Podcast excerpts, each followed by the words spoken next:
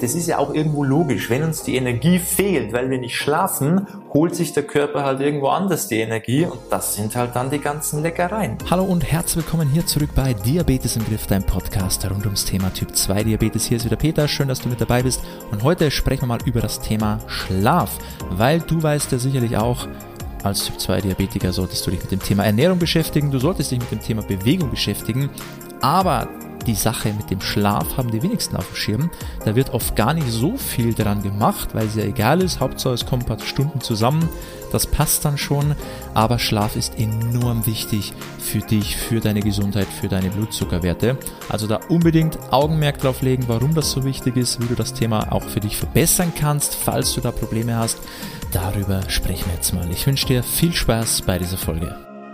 Es ist nämlich so, Schlafmangel kann deinen Hormonhaushalt stören und deine Insulinresistenz verstärken. Und die Folge daraus sind ja dann wieder höhere Blutzuckerwerte. Und das wiederum erhöht das Risiko für Diabeteskomplikationen, das heißt Herzinfarkt und Schlaganfall. Außerdem kann Schlafmangel zu einer Gewichtszunahme führen, weil der Körper bei Müdigkeit vermehrt Hungerhormone produziert und das wiederum steigert natürlich die Anfälligkeit für Heißhungerattacken. Und wie du weißt, bei Heißhungerattacken greifen wir meistens nicht unbedingt auf die Dinge zurück, die wir eigentlich essen essen sollten, sondern in der Regel auf die Dinge, die wir eigentlich eher vermeiden sollten. Das sind halt dann wieder die Süßigkeiten und dann führt eins zum anderen. Und deshalb nehmen wir halt da sehr schnell auch zu, wenn wir eben nicht ausreichend Schlaf bekommen. Das hast du ja sicher auch schon erlebt. Ist ja auch irgendwo logisch. Wenn uns die Energie fehlt, weil wir nicht schlafen, holt sich der Körper halt irgendwo anders die Energie und das sind halt dann die ganzen Leckereien. Also wie du siehst, Schlaf kann zu vielen Problemen führen und du solltest unbedingt mal am Fokus auf eine gute Schlafqualität legen, falls das eben bei dir ein Riesenproblem ist. So, und jetzt gehen wir auf die Tipps ein. Und die sind natürlich auch wieder sehr allgemein gehalten, weil ich weiß ja nicht, was genau dein Problem ist, aber der ein oder andere Impuls wird dir sicherlich weiterhelfen. Wenn du aber jetzt generell eine komplette Anleitung für dich brauchst, dann trag dich gerne mal ein für ein kostenloses Beratungsgespräch, dann können wir eben die Sachen ein bisschen genauer und detaillierter uns anschauen. Und dann kann ich dir eben auch genau die Dinge sagen, die dir weiterhelfen und dann geht's für dich natürlich sehr schnell auch in die richtige Richtung. So, aber jetzt zurück zu den Tipps für besseren Schlaf. Und das erste ist mal ein regelmäßiger Schlafrhythmus. Wir Menschen sind Gewohnheitstiere. Deshalb macht es absolut Sinn, nicht nur immer zur selben Zeit aufzustehen, sondern möglichst auch immer zur selben Zeit ins Bett zu gehen. Weil das hilft deinem Körper überhaupt mal einen regelmäßigen Schlafrhythmus zu entwickeln. Und vor allem auch den Melatoninspiegel zu regulieren. Punkt Nummer zwei, Entspannungsübungen. Und die sind vor allem dann interessant für dich, wenn dich am Abend dein Gedankenkarussell nicht einschlafen lässt.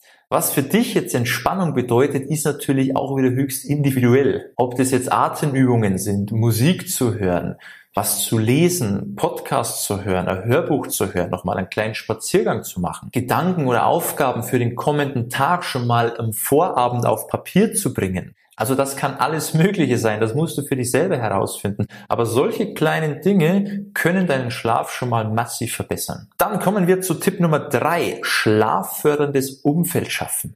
Dazu gehört in erster Linie mal ein kühler, dunkler und ruhiger Raum. Und vermeide es auch bitte am Abend noch im Schlafzimmer aufs Handy zu schauen, fernzusehen oder gar zu arbeiten. All das beeinflusst deinen Schlaf in der Regel eher hin zum Negativen. Nächster Punkt. Regelmäßige körperliche Aktivität. Wenn du deinen Körper nicht über Bewegung auslastest und den kompletten Tag nur drinnen sitzt, dann wirkst du aktiv gegen deinen natürlichen Biorhythmus. So kann das nicht funktionieren. Unser Körper braucht während des Tages Bewegung, um abends überhaupt erst zur Ruhe kommen zu können. Was allerdings nicht sinnvoll ist, kurz vorm Schlafengehen noch ein hartes, intensives Workout zu machen, weil das wirkt sich dann wiederum negativ auf den Schlaf aus. So, das war's zum Thema Schlaf mit ein paar relativ einfachen, aber doch effektiven Tipps.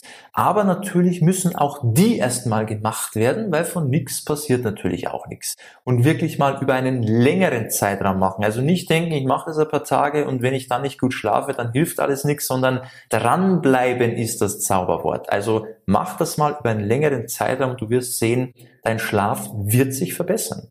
Und wenn du eben mehr wissen willst, nicht nur zum Thema Schlaf, sondern zum Thema Diabetes allgemein und du dann auch ein bisschen Impulse brauchst, dann wie schon gesagt, geh mal gerne auf unsere Website www.peterseidel.com, trag dich einfach mal ein fürs kostenlose Beratungsgespräch, dann sprechen wir mal kurz miteinander und dann können wir schauen, wie wir dir da weiterhelfen können, dass du das Thema in den Griff bekommst. Okay?